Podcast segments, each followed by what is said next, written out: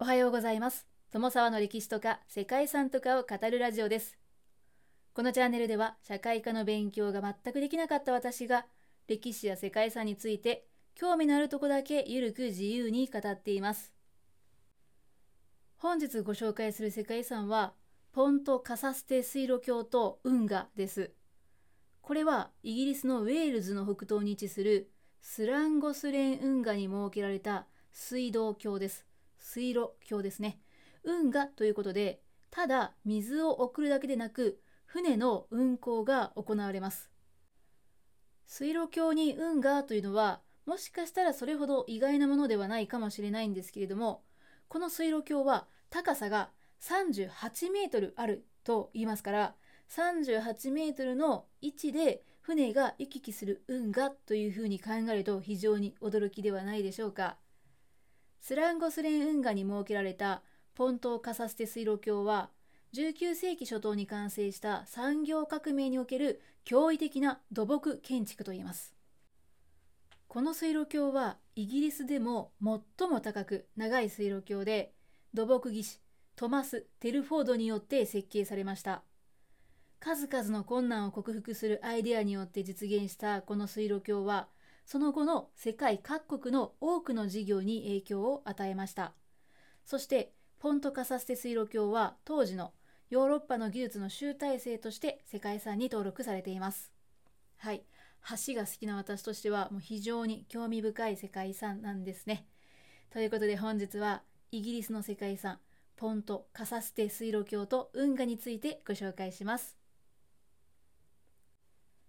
この番組はコーヒー沼で泥遊び、パーソナリティ翔平さんを応援しています。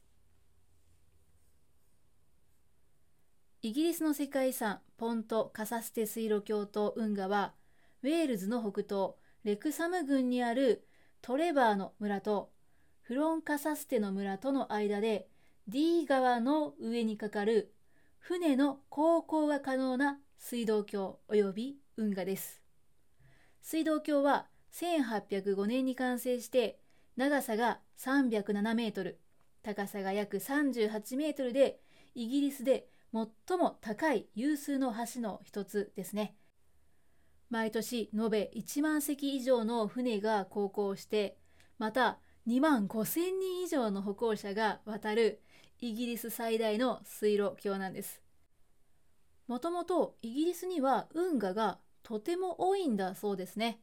その目的は農業用水の確保ではなくて産業革命の時に発達した産業品の運搬のためだったそうですね。産業品の運搬というのは蒸気機関の発展する以前から重要な事業で鉄道や自動車がなかった時代に物資を運搬するために運河というのが非常に重要な手段だったんですね。運河の作りは基本的に川の流れに沿って下って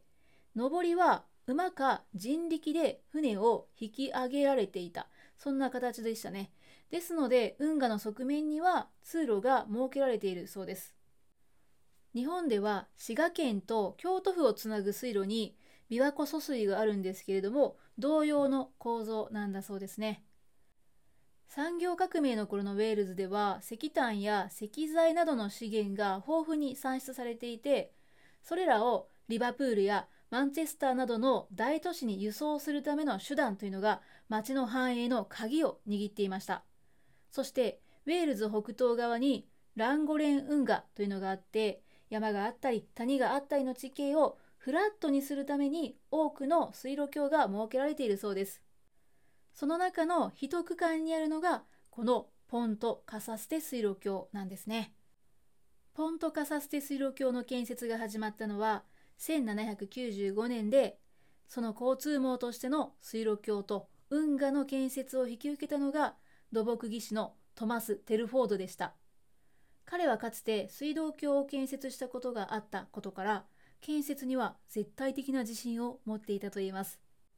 そして水道橋の建設に最先端を行く鋳造技術とか連鉄技術を次々に取り入れました。基本的な作りは橋桁が鉄製橋脚は石造りで橋脚の随所を鉄で補強したものでした現場監督はより経験が豊かな運河建築技師であるウィリアム・ジェソップが担当したそうです。1700年代にはまだ困難とみなされていたプロジェクトでしたが、約10年をかけて完成しました。1805年に完成した橋は、当時の最新技術を駆使しただけではなく、その見た目も金星の取れた大変美しいものとなりました。橋の長さは307メートルで、幅は3.4メートル。橋を支える石像の橋脚は19本にもなります。水路橋は歩道と水路に分かれていて、現在でも毎年1万隻以上のナローボートと呼ばれる運河船が航行しています。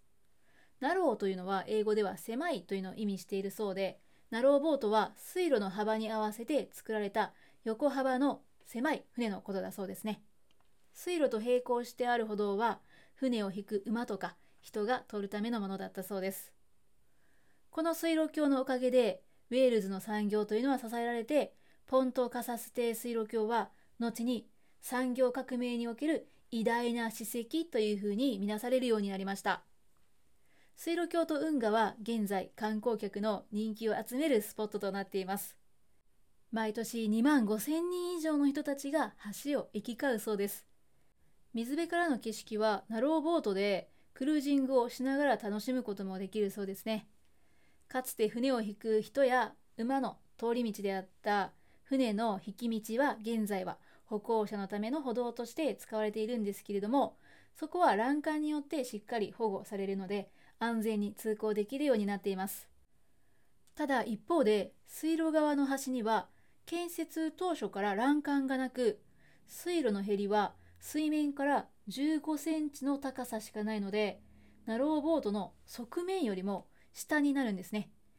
なので船の上にいる人からは水路のへりが見えないというですね非常にスリルのある構造になっています。ナローボートからはもう遮るものがなく眼下に広がる壮大な自然を楽しむことができるそうなんですけれども高所恐怖症の方は十分にお気をつけくださいといったところでしょうか。はいということでそんなカサステ水路橋は完成から200年以上が経過して世界遺産にも登録されて現在ではウェールズ有数の観光名所としてとても大切にされているそうですね。また水路橋だけではなくて周辺の雄大な大自然の景観もここを訪れる人々を魅了しているそうです。